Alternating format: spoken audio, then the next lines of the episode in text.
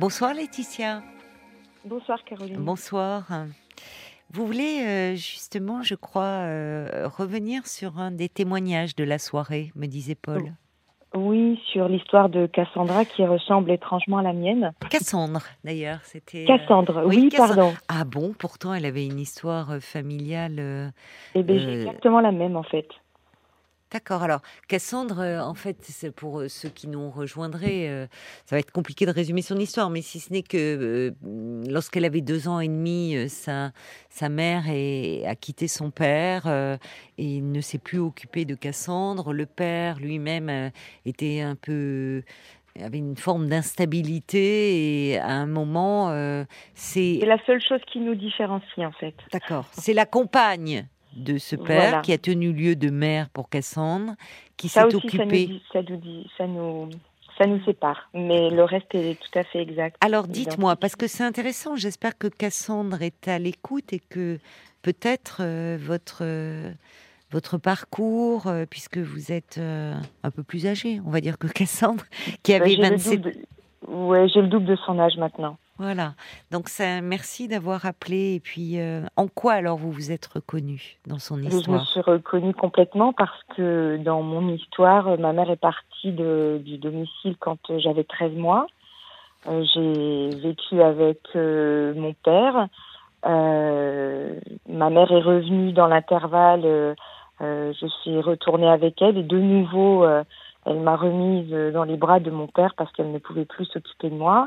Et je n'ai plus de contact avec elle. euh, euh, entre l'âge de deux ans et demi et, et l'âge de euh, 47 ans, où j'ai D'accord. repris contact avec elle. Ah, donc vous aussi, oui, c'est là où vous vous retrouvez. euh, ouais. Qu'est-ce qui ouais. fait alors, parce que c'est c'est un long intervalle de temps, qu'est-ce qui fait que qui vous a donné, enfin éprouvé le besoin, c'est plus qu'un besoin qu'une envie de, de, Ah ouais. de reprendre contact avec elle. Ah ouais. Alors en fait, ce qui s'est passé, c'est que mon père entre-temps euh, s'est remarié. J'ai été élevée par euh, sa deuxième épouse, euh, qui malheureusement ne ne- n'a pas remplacé, n'a pas n'a pas été un- une mère pour moi, puisque au contraire, hein, elle a été plutôt elle me renvoyait une très mauvaise image de moi. euh, Ah oui. Elle m'a beaucoup méprisée. euh, euh, voilà, elle Oh m'a là beaucoup traumatisée Ouais. psychologiquement et euh, voilà, j'étais, j'étais, Et votre pas gentille, euh, pas méchante. Mon père était très absent, il partait en déplacement toute la Ah. semaine et euh, je restais dans les griffes de, de cette belle-mère en fait oui. voilà qui m'a voilà qui, qui m'a expliqué mon histoire dont mon père ne me parlait pas euh, qui m'a expliqué euh, mon histoire avec ses mots à elle avec beaucoup de mépris de méchanceté euh, me renvoyant une sorte de culpabilité que je devais porter et que j'ai accepté de porter pendant un certain temps De mépris par rapport à votre mère, au fait. oui que- par rapport oui Ah oui, oui. bien sûr Ce qui est oui, toujours mère, dévastateur pour un enfant. complètement oui Oui. Oui, oui.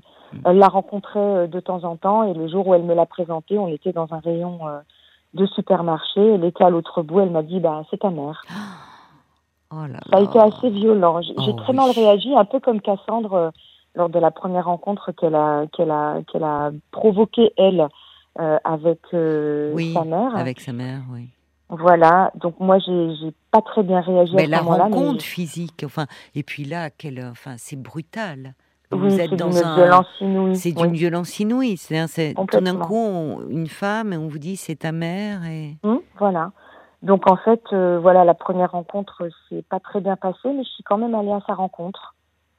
Mais j'ai pas forcément eu les mots que j'aurais que j'aurais dû avoir. Donc euh, je suis partie avant de, j'ai tourné les talons avant de, de pleurer et de et de, de me mettre trop en colère euh, Hmm. contre elle. Hmm. Et puis en fait, euh, ma vie a passé comme ça. À différents moments, j'avais des, des gros moments de déprime. Euh, ma belle-mère en était responsable pour une grande partie. Et euh, j'ai à plusieurs reprises tenté de faire des, des thérapies oui. qui m'ont fait prendre conscience petit à petit de, de, bah, de ce que j'avais vécu, de ce que je vivais, de ce que je ressentais, Oui, qui m'ont permis d'analyser une partie de la situation à chaque fois oui. mais pas en totalité. Là où ça a été euh, assez compliqué, c'est quand j'ai eu mes enfants, parce que bah, je me suis quand même beaucoup identifiée Eh oui. euh, à mon deuxième fils surtout, qui physiquement me ressemble beaucoup. Et, et pendant que j'étais enceinte de lui, j'ai repris contact avec euh, ma famille maternelle. D'accord, oui. avec qui vous n'aviez plus de, de, non, contact je non plus, Non, aucun, aucun contact ni avec mes grands-parents ni avec mes oncles et tantes. Et en fait, quand j'avais moins, de moins de 30 ans, 28 ou 29 ans, mon grand-père maternel a tenté de me recontacter par l'intermédiaire de ma belle-mère. Il lui a donné son numéro de téléphone. Elle m'a donné un faux numéro que j'ai tenté d'appeler pendant des jours et des jours qui ne répondait pas. Enfin voilà, c'était encore une de ces, une de ces manigances, hein, encore une de ces manipulations. J'ai au final réussi euh, à avoir mon grand-père maternel au téléphone en intervertissant euh, juste les deux derniers numéros du numéro de téléphone que ma belle-mère m'avait donné. En fait, c'est très sadique ça. Complètement, mais elle m'a éloignée de ma Vous pensez que c'était volontaire, oui, c'est ça. Oui, oui, complètement, parce qu'en fait, euh, euh, j'ai eu l'explication quand j'ai rencontré mon grand-père de la raison pour laquelle, à un moment donné, plus personne euh, n'a cherché à me rencontrer. C'est-à-dire que au, départ, au départ du retour de ma mère, mon père me prenait tous les 15 jours avec lui. Dans l'intervalle, il a rencontré cette femme qui est tombée enceinte de lui. Mmh.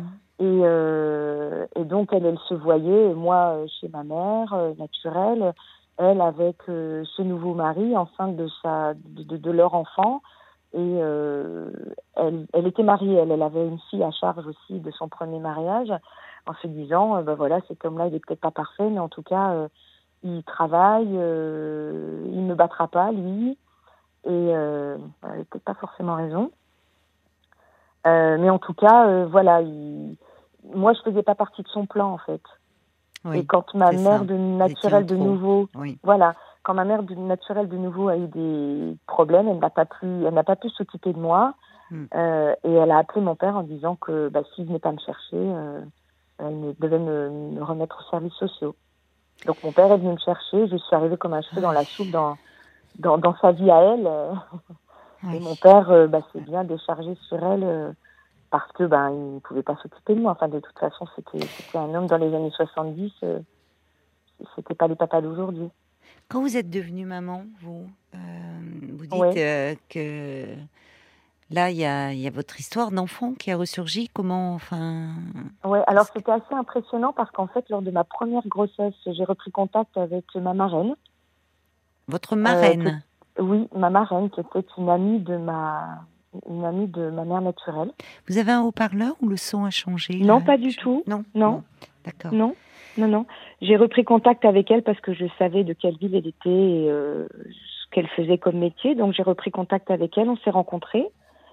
Et puis ensuite, euh, donc ça vous avez éprouvé le... besoin à ce moment-là, quand vous étiez enceinte, pendant votre grossesse? Oui, tout à fait. J'avais déjà revu mon grand-père. Alors, est-ce que votre marraine était une bonne fée? Parce que dans les contes de fées, les marraines peuvent être des bonnes oui, fées, tout à fait. peuvent compenser un peu les marâtres. Oui, bah, elle avait tenté de garder le contact avec moi quand j'étais petite, mais ma belle-mère euh, s'est arrangée pour l'écarter de ma vie aussi, comme elle a écarté euh, mon grand-père qui cherchait à me rencontrer. Et apparemment, elle aurait dit à mon père que j'étais traumatisée les fois où je revoyais ma famille maternelle. Donc mon père a pris le téléphone un jour en disant bah, plus personne ne, la verra. Et, les liens ont été coupés. Oui, votre père, il a été très passif hein, quand même dans l'histoire. Complètement, oui. Enfin, je trouve très. Ah oui, oui, oui, complètement. Oui, oui, totalement, oui. Mais, mais alors, comment on fait? Parce que entre, dites-moi, l'image des, des femmes, l'image des mères, entre, bon, cette, cette mère qui laisse le, le, bébé que vous étiez à 13 mois, euh, cette belle-mère qui aurait pu euh, euh, avoir cette fonction maternelle et qui finalement est très rejetante, avec un comportement assez sadique. Oui qui, comment euh, finalement se construit Quelle image Parce qu'il faut bien avoir une image positive au fond. Auprès de qui vous vous êtes appuyé? Cette marraine Enfin, qu'est-ce Non, parce qu'en fait, je ne l'ai rencontrée qu'une seule fois, cette dame. Euh, on a déjeuné ensemble euh, un jour. Je l'ai rencontrée qu'une seule fois. Alors, c'est peut-être un petit peu idiot ce que je vais dire, mais je, je, me suis beaucoup euh, inspirée de certains euh, téléfilms que je voyais régulièrement. Mais c'est tout sauf idiot? Oui, alors en fait, euh, bah, je regardais beaucoup La Petite Maison dans la Prairie et ah, Caroline, la maman, était une image maternelle absolument fantastique et cette famille en fait. oui. Je pense que c'est. Je, je, je, dis régulièrement que j'ai été élevée par la petite, par la famille Ingalls en fait. Oui. Oui, c'est joli. C'est mais en même temps, non, c'est c'est pas du tout idiot. C'est ce qui vous a permis de, de, vous sauver cet idéal, cette famille idéale de la, petite maison dans la prairie d'ailleurs quand on dit c'est et c'est vrai que Caroline Ingalls qui incarnait la maman, moi j'ai comme vous, hein, j'ai euh, euh, on est de la même génération et j'ai été abreuvée, baignée dans cette série. Et c'est vrai que c'est la bah, c'est l'image maternelle, c'est la douceur, c'est la tendresse. C'est ça, oui. exactement. Donc, on voit qu'il y a des enfants qui peuvent être sauvés finalement d'un manque, d'un. Euh, parce que c'est compliqué le manque d'amour maternel. Mais à travers une fiction. D'autant plus le rejet d'une d'une autre personne que j'aurais voulu, euh, que j'ai moi aimé euh, comme si c'était ma mère, mais qui m'a toujours rejeté. C'est ça. Qui s'est servi de cet amour-là pour, pour me faire du mal, en fait. Oui, c'est ça, ça fait un double, enfin, ça fait un double traumatisme. C'est-à-dire que double vous, peine, oui. vous, n'attendiez que, que, ça, vous ne demandiez qu'à être aimé. Oui. Euh, mais cette femme était dans, oui, c'est ça. Elle, ce serait, elle voulait bien votre père, avoir un enfant avec lui, mais elle voulait pas euh, son passé, donc l'enfant que vous étiez, quoi. Oui, Quel que soit l'enfant, d'ailleurs, euh, elle voulait pas de quelque chose qui rappelle le passé de votre père. Mhm. Oui, alors donc il y a eu, euh, c'est ça, vous, euh, il y avait cette euh, cette image de famille comme ça idéale et être la mère de la petite maman dans la prairie. Oui, c'est ça, c'est ça. Oui, c'est un peu ça. Et en fait, ben, mon histoire maternelle m'a m'a rattrapée quand j'ai été enceinte de mon deuxième enfant, qui physiquement me ressemble énormément. Et, et, et, en fait, bah, quand il a eu euh, un an, 13 mois, euh, je me vois encore en face de lui en me disant mais comment on a pu parce que j'avais repris contact avec une de mes tantes et un de mes oncles.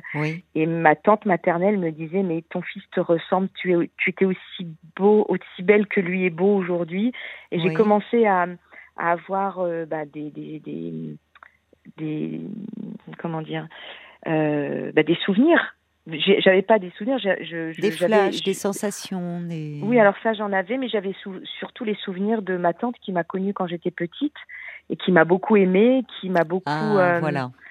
Voilà, mais elle avait 14 ans et j'ai quand elle quand j'ai été enlevée à cette famille, j'avais deux ans et demi. Donc euh, voilà, je, je pense qu'il y, y a, une partie de cet amour maternel qu'elle m'a transmis. Oui, euh, on peut, aussi, mais, mais dont j'ai été coupée également. Oui, oui elle avait quelque chose. Oui, mais coupée aussi. Mais alors, oui, face à, votre fils qui vous ressemblait beaucoup, vous vous demandiez comment on peut, c'est ça, ça renvoyait comment on peut laisser un, oui, ça m'a fait beaucoup de mal parce que oui. parce que je me suis dit mais si j'étais aussi belle qu'il est beau, aussi euh, gentil qu'il est gentil, euh, euh si j'étais parce que j'ai parlé très tôt apparemment, j'ai marché très tôt, euh, je, je, voilà j'étais j'étais une enfant qui se développait bien. Oui, oui. Là je me suis dit mais mais comment comment mm. c'était possible? Donc bah, j'ai j'ai entamé une thérapie à ce moment-là. Oui. Mais c'était encore un peu compliqué. J'ai rassemblé quelques quelques pièces, mais c'était encore pas suffisant. Euh, et en fait, ce qui s'est passé, c'est que je, en 2018, euh, j'ai été, j'ai subi une agression euh, dans le cadre de mon travail et je me suis effondrée vraiment. Mmh. Et, et, là, bah, j'ai dû entamer un vrai, vrai travail, mais en profondeur, parce que je suis tombée très, très bas à cause de tout ce que je portais et à cause de, de, de cet événement-là qui m'a renvoyé certainement aux violences que ma mère avait, euh, avait subies, bien sûr, oui. complètement. Et, et, euh, et ça euh, fait Attendez, qui vous a renvoyé aux violences que votre mère avait subies Je comprends pas. Que vous, vous oui. Qu'est-ce que vous voulez bah, dire Moi, j'en ai, subi aussi de la part de ma belle-mère, oui. Mais ça m'a permis de comprendre que je ne portais pas que les violences que j'avais subies. Je portais aussi les violences que ma mère avait subies. C'est ce que vous avez découvert.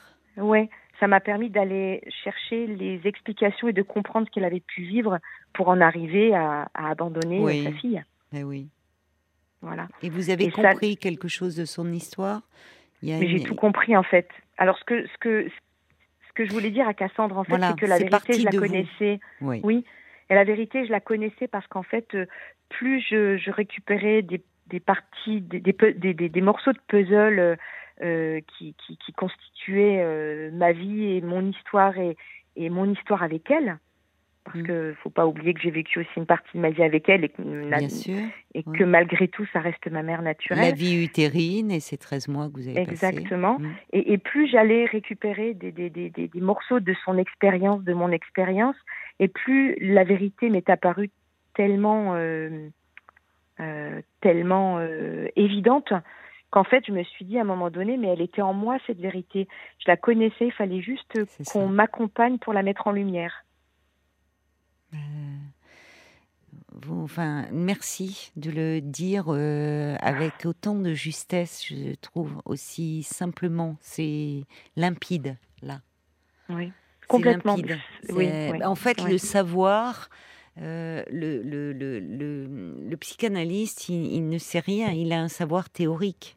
Oui, et le psychothérapeute, il est là pour vous aider à accoucher de, de, quelque chose que, que vous savez. Oui, tout à fait. C'est un passeur, en fait. Il vous aide. Oui, euh, voilà. Exactement. Il m'a, il m'a euh, donné des clés, il m'a guidé, il m'a, il m'a mis sur des pistes euh, qui, qui m'ont, qui m'ont permis de, bah, de rassembler les pièces du puzzle et de de fabriquer cette vérité que je connaissais déjà et j'ai pas alors là où Cassandre pardonnez-moi justement puisque c'est merci beaucoup de vous adresser à elle. Cassandre elle est elle est elle est presque aujourd'hui ce qui est presque un peu violent c'est toutes ces vérités qui émergent des uns et des autres et qui font qu'elle se perd un peu plus. Oui exactement. Il faut qu'elle arrive à faire le tri mais pour faire le tri il faut qu'elle réussisse aussi à accepter déjà que bah, sa mère euh, que, que, que, la vérité, elle est en elle, mais dans, dans l'histoire que pourrait lui raconter sa mère. Mais il faut aussi qu'elle accepte que sa mère ne lui raconte pas. Oui, c'est vrai. C'est ce que ma mère a fait. Ma mère naturelle a refusé de me, de me voir il y a trois ans. Je l'ai contactée, je lui ai envoyé un courrier. J'ai eu son adresse par l'intermédiaire de, de, de, de, son frère, que je côtoie. Euh, je lui proposais un entretien entre femmes sans. Alors forcément, je ne pouvais pas mettre d'affect pouvais pas la, voilà, la rencontrer comme je rencontrais quelqu'un que j'avais toujours attendu puisque je ne la connais pas. Dans notre, il n'y a pas eu de relation entre elle et moi en fait. C'est ça. Là où on sentait beaucoup d'attentes et inévitable chez Cassandre et oui, tout à fait. Et en fait, moi j'ai accepté. Alors ça a été difficile et la, je pense que celui qui a eu euh, le plus raison, c'est mon fils euh, qui m'a dit ben si elle refuse de te voir, je pense que euh, c'est dommage, beaucoup plus dommage pour elle pour toi, parce que certainement que ça lui aurait fait plus de bien encore à elle qu'à toi.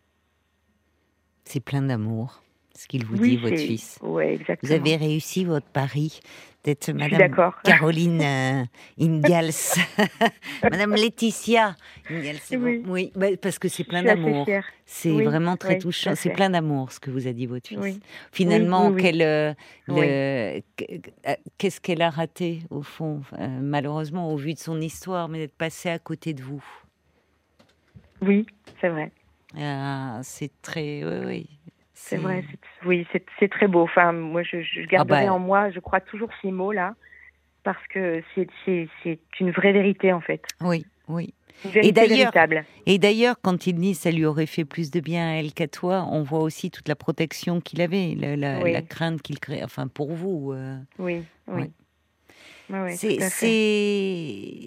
c'est un beau témoignage. Enfin, j'allais dire, on pourrait dire de résilience. C'est moi, je, j'aime pas trop les mots qu'on utilise trop. Alors vraiment, vous êtes pourtant vous là euh, en plein, en plein dedans, parce que ça montre que d'un manque, euh, d'une absence maternelle qui est quelque chose qui fait partie des, des traumatismes, d'une douleur, d'une souffrance, on peut en faire quelque chose.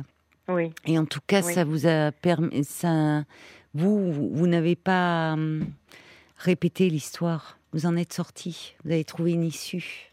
Ouais, je me suis quand même beaucoup posé, je me suis quand même beaucoup posé de questions parce que parce que j'avais des moments de colère, il y a des moments où j'ai pas été euh, la mère parfaite que j'aurais aimé être. Ah oui, mais attendez, je vous rassure, personne, hein, Laetitia. Non, non, mais, oui, mais et heureusement parce que parfois justement, ce qu'il y a dans la petite maison dans la prairie, il y avait un côté après quand on en est qui est un peu énervant. Le côté trop parfait, c'est même énervant pour des enfants. Oui, quand on est petit et au vu de votre histoire, et moi j'étais comme vous, et combien de notre génération on a été baigné là-dedans, avec le recul, on se dit, bon, c'est aussi un peu énervant des parents mm. trop parfaits.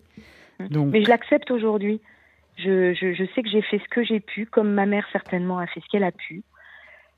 Euh, avec ce qui lui était vrai, donné euh, au moment où elle, où elle était face à cette situation, entre euh, euh, ben voilà, sa situation euh, de femme certainement pas heureuse, cette peur qu'elle avait certainement de mon père, euh, cette petite fille qui l'entravait certainement pour peut-être reprendre sa liberté, ben elle a choisi de reprendre sa liberté et puis ensuite elle a été prise dans un dans un tourbillon qui fait qu'elle a complètement euh, perdu euh, perdu la garde, elle a perdu bon, Oui, peu- mais vous parlez de liberté. C'est jamais, euh, quand, enfin, anodin de. Enfin, il y, a- y y une histoire derrière. Ah, C'est au-delà de la liberté, parce qu'on Oui, n'est oui. pas vraiment libre quand on laisse un. Il y a un enfant derrière soi. Ouais. vous voyez, de cette façon-là. je Il y a plutôt quelque chose a- que l'on Elle a répète. choisi le moindre. Oui.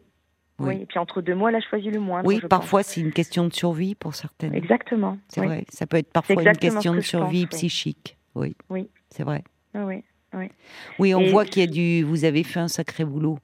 C'est ça qui, enfin, sur vous-même, il y a, y a, y a du travail. hein. Mais je suis très fière d'en être arrivée là où je Ah, mais suis vous aujourd'hui. pouvez, hein. Et, et clairement, c'est, je, j'aspirais. Enfin, ça fait, ça fait, ça fait des décennies que j'aspirais à cette, euh, à cette légèreté, Oui. Ça y à est. cette ça- légèreté. oui. Et J'y suis. Vous y êtes. À cette sagesse, Oui, à, cette lib- à cette sagesse, à cette liberté, à cette légèreté, j'y suis aujourd'hui. Mais oui, parce qu'à un moment, le passé, euh, l'histoire familiale, on peut la porter véritablement comme, comme un poids et comme un fardeau. Hum, c'était ça. Et au fond, vous avez euh, patiemment assemblé les, les pièces, reconstruit votre histoire, accès à votre vérité, et à un moment laissé ce qui appartient à l'histoire euh, de vos parents, de votre mère, de votre belle-mère, pour être dégagé de tout ça, en fait, de tous Oui, ces c'est liens. ça. C'est ça. Elle est là, Vous la légèreté. Vous vous êtes Oui, je ne allégé pouvais- de ça euh, je ne pouvais rien réparer de leur histoire. Non, Et je ne pouvais pas être portée responsable non plus. voilà. Et, et ça, je, et ça, je l'ai compris, mais c'est parce que j'ai été accompagnée. Parce que j'ai été accompagnée, parce qu'on m'a ouvert des portes, parce qu'on m'a donné des pistes de travail, parce que Mm. j'ai Vous accepté avez aussi. été bien parce que- accompagné. Oui, et j'ai accepté aussi parce que le travail en thérapie est très très difficile parce qu'en fait on Mm. replonge dans sa douleur, Oui, on replonge dans son histoire, on va même quelquefois plonger dans l'histoire d'un autre euh, qui n'est pas soi et qui et, et- et qu'on essaye d'occulter, mais finalement on la porte quand même cette douleur. Et au final, euh, on n'aide personne, on ne s'aide pas soi-même, on ne s'aime pas non plus. Mm. Et, et, et je ne me suis jamais aimée jusqu'au jour où j'ai compris que j'étais pas responsable ni coupable de la situation. C'est ça. Voilà. Oui. Au- Oui, oui. Aujourd'hui, je sais que j'ai que moi aussi j'ai fait ce que j'ai pu, comme elle, elle a fait ce qu'elle a pu, que personne n'est parfait et, et qu'en fait, euh, ben, chacun fait euh, fait ce qu'il peut avec ce qu'il a. Oui, c'est tellement vrai, tellement juste. Je trouve il y a vraiment vous parlez très bien de, de de ce que peut apporter la thérapie et combien on peut gagner en liberté et en légèreté. Alors, il y a les, les auditeurs, ils ont réagi sur euh, quand je disais Ah bon l'image de la petite maison dans la prairie, ça parle à beaucoup de monde. Alors, il y a y a Eridan qui dit André Le Malraux dit que quiconque a oublié son passé est condamné à le revivre. Soyez rassurés, Laetitia, il y a une jolie prairie hein, dans derrière votre petite maison dit-il. Euh, Il y a l'homme au camélia qui dit ce qui aurait été idiot, c'est pas de regarder la, de vous identifier à Caroline Ingalls, c'est plutôt de vous, euh, de vous laisser élever par Madame Olson. On a tous en tête Madame Olson, la vilaine Madame. Olson. Je vous embrasse, Exactement. Laetitia. Merci, Merci beaucoup, hein, parce que c'est un témoignage fort et j'espère que oui, euh, que ça va fa- faire du bien à, à Cassandre dans son propre Et- et- cheminement. Et, et si euh, vous avez la possibilité de lui donner mes coordonnées et si elle pense que je peux l'aider, euh, qu'elle n'hésite pas à m'appeler. C'est très aimable à vous. Merci, merci beaucoup. Je vous embrasse.